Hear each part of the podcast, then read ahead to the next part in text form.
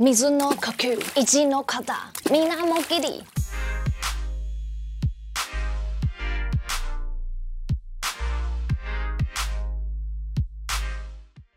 Hello，大家好，我是官品心。日本超人气漫画《鬼灭之刃》在二零一九年动画初登场后，今年搬上大荧幕。剧场版《无限列车篇》在日本上映十天就破百亿票房， 大约台币二十七亿左右，以荣登日本影史上最快破百亿票房的电影。而上周五在台湾上映后，亦造成一股旋风，只花三天就破亿。我想在疫情的冲击下，票房还能如此亮眼，可见这股鬼灭风不容小觑。不管大人小孩都不禁喊出“水の呼吸一の肩みなもぎり”。 其实去年哈比在看的时候，他就有推坑我看，但我看了第一集后，觉得有点血腥，又有点小闷，就默默关掉。我不是鬼灭迷，但我好奇它的魔力在哪里。于是，在上周六，我做了一个人生第一次的挑战，一次看完二十六集动画不停歇。有粉丝惊讶我竟然会看动画，我看起来那么不像吗？有段时间我也沉迷于动画世界，我最喜欢的动画前三名分别是《Fate stay night》。罪恶王冠还有刀剑神域，所以要保持耐心，一天看完算难不倒我。但因为我有高眼压症，看完眼睛有点不太舒服，超太用力了。这应该是我最后一次这样做。其实我觉得动画走一个低开高走的路线，你要熬过前三集介绍背景跟修炼的地方，后面就会越来越精彩。而看完剧场版的我认为，电影之所以创下各种纪录，除了铁粉的支持外，它成功吸引像我这样新的观。观众群让我对这系列动画产生兴趣，进而想要去看漫画，了解更多的故事。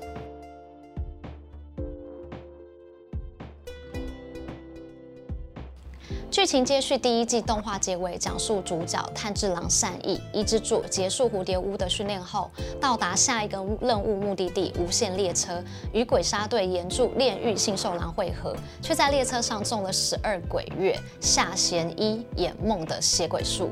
我蛮推荐想要感受电影魅力的朋友，可以先看完二十六集动画再上车。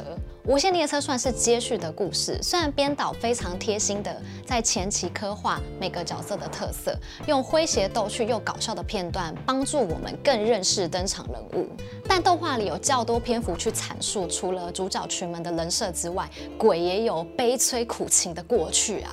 看完剧场版，我相信很多人跟我一样，立马被大哥圈粉了吧？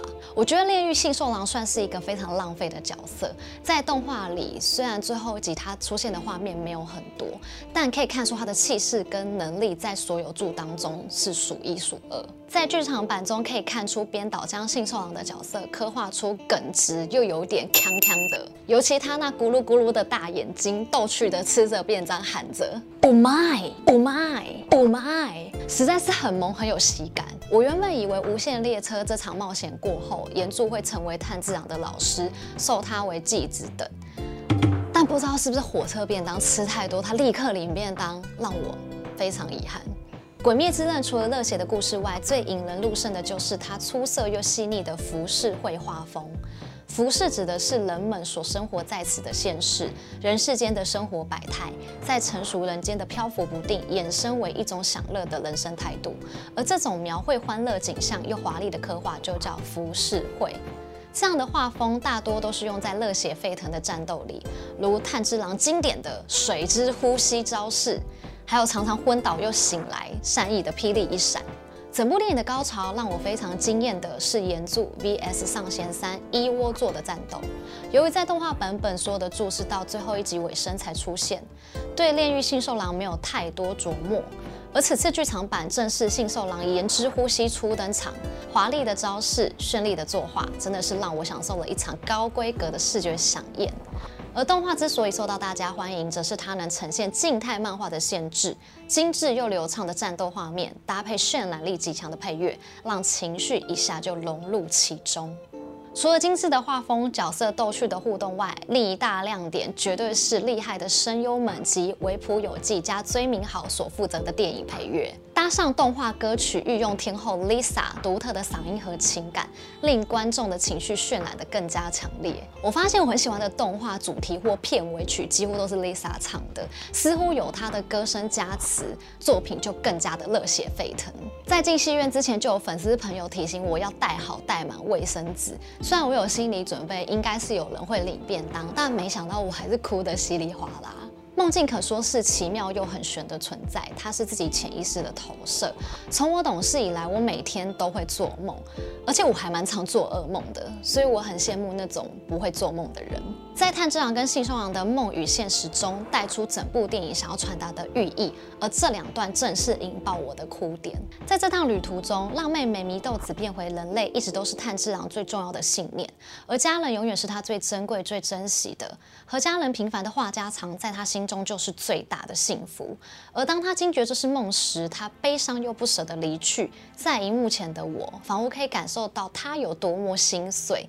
搭配男声优花江夏树撕心裂肺的配音，让我清晰地听到许多坐在身旁的人撕开面子的声音。在面对夏弦一的术士时，激动地表示自己家人绝对不会说出这样的话。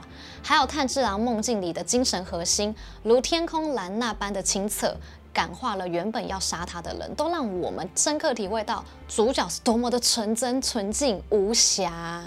在信受郎的梦境中，即使不知道爸爸为什么对于自己成为柱漠不关心，也还是能散发一股与生俱来的正能量，勉励弟弟继续努力前进。把 Follow Your Heart 体现成不只是口号而已。打完下弦一后，我心里想应该可以完美 ending 了吧？没想到画面突然跳出一只鬼，搭配强而有力的音乐，听到是上弦三一握作时，我心里不禁冒了个冷汗。引爆我第二次哭点，且持续到电影结束，正是信受郎那句：“我会善尽我的职责，在场的每一个人都不会死去。”面对这场战斗，信受郎的决心与毅力比前面列车车厢一节一节火光点燃更加闪亮。面对怎么打丝毫都无半点伤害，受伤后立刻复原无敌强大的鬼，身为人类的信受郎满身伤痕，体力耗尽，知道生命有限，却还是努力守护列车上乘客。这场战役令人动容，我看到炎柱首次发光发热，无比的闪耀。信受郎精彩的战斗画面，就如同他说的话一样。耐人寻味，老去或死亡都是人类这种短暂生物的美丽。正因为老去或死亡，才会让人体会生命的可敬跟可贵。当阳光升起，象征着希望跟生命时，信受郎看见已过世的妈妈，询问自己做的还好吗？还有跟后辈们说的话，到身体挺直的逝去时，我就是从这段哭到爆。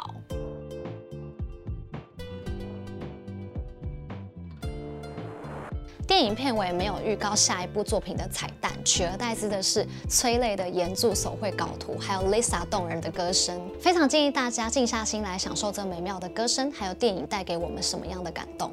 言这首歌的创作过程是由维普游记与 Lisa 一起完成。维普希望歌词的部分让 Lisa 写出自己的感受。Lisa 表示，在听完歌曲之后，在这悲伤较为浓烈的旋律要加进希望的存在。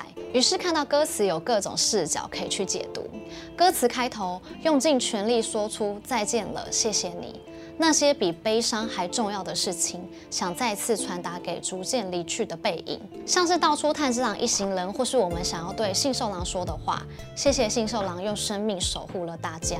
歌曲中段，对这残酷的世界哭喊着：越是成长，越是经历更多悲伤，已经不想再失去任何事物了。如同最后炭治郎大声地对着落荒而逃上弦三说。大哥没有输，这段经历他们必须成长，因为不想再失去了。我想作者安排信受王的逝去，不只是推进炭治郎善意伊之助的成长，也是让我们体会到，虽然生命有限，才显得更珍贵、更可爱。这次票房有这么亮眼的成绩，或许有很多原因。我觉得《鬼灭之刃》厉害的地方在于，就算你不是鬼灭的粉丝，在看完电影后，也会被想要传达的意义所感动。即使人生旅途中布满荆棘，我们仍要保持一颗永不放弃、努力前进的心，在有限的生命里创造自己存在的价值。喜欢我的影片，别忘了鼓励品心，按下订阅钮加开启小铃铛，也欢迎按赞分享，在底下留言告诉我你最喜欢电影中哪一个片段。那我们下次影片见啦，拜。